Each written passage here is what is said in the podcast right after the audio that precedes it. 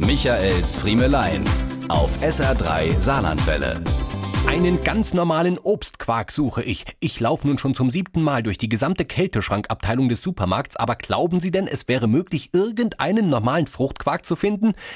Mit normal meine ich einen, der nicht in irgendeiner Form fettreduziert ist, auf dessen Aludeckel nicht eine langbeinige blonde Dürre im Gymnastikoutfit Spagat macht oder auf dem nicht in riesigen Lettern irgendwas von 0,2% Fett steht, bei dem man beim Probieren halt nicht das Gefühl hat, die haben sämtliche Zutaten vergessen.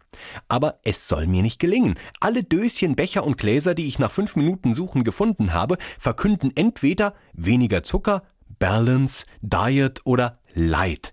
Ich frage eine Verkäuferin. Die versichert mir, nachdem ich mein Dilemma heruntergebetet habe, dass sie aus der Schuhabteilung sei und ich besser eine Kollegin fragen soll, die aus der Abteilung ist.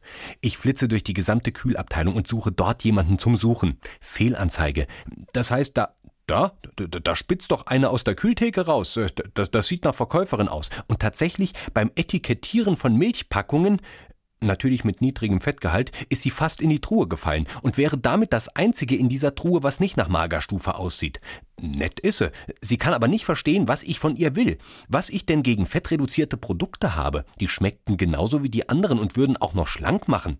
Jedenfalls gäbe es halt fast nur noch solche, weil die Kunden die einfach mehr nachfragen würden. Das einzige, was man noch mit mehr Fett hätte, sei Speisequark in Natur. Will ich aber nicht. Ich will was zum glücklich machen, was zum dick werden. Dann müsse ich mich vielleicht mal in der Puddingabteilung umsehen, meint sie.